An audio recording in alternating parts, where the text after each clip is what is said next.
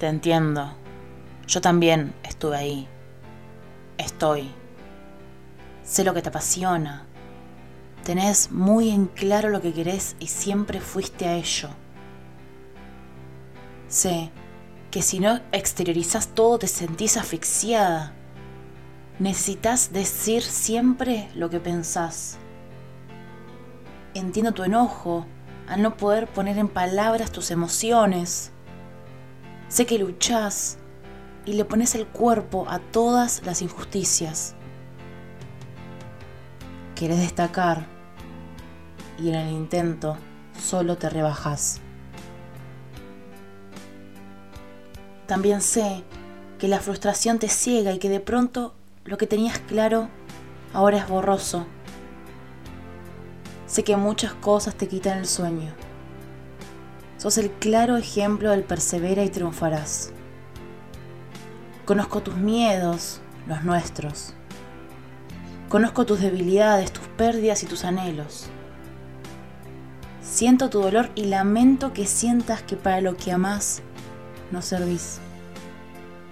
Me gustaría darte la receta para que esto te deje de pasar, para que vivas una vida más feliz, ponele. Pero no la tengo. Lo que sí puedo decirte es que no sos una fracasada, que no existe tal cosa como el fracaso, que es una estúpida construcción social, como muchas otras, para hacernos sentir inferiores, infelices, y si estamos con la guardia baja, quizás mucho más que eso. No permitas que te digan por qué podés llorar y por qué no. Solo vos te entendés. Y sé, no solo porque somos la misma persona, sino porque te siento en mis venas, en mi cuerpo, que todo lo que te preocupa es decorado, como dice la filósofa contemporánea Moria Kazan. Cuando estés donde siempre quisiste, vas a ver que todo valió la pena. Espero.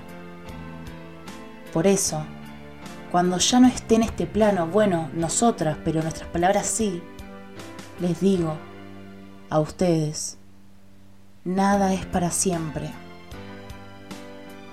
Tu tristeza, tus problemas, tus traumas, tus mayores miedos, nada.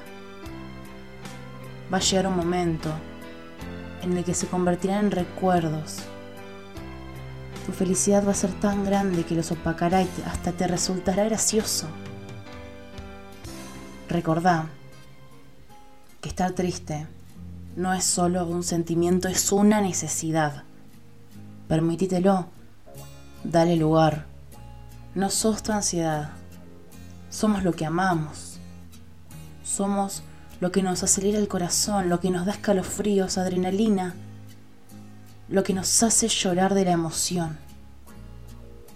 Y cuando te sientas abatida y creas que ya no podés y te replantees tu existir, te digo, de la frustración salen las mejores obras de arte.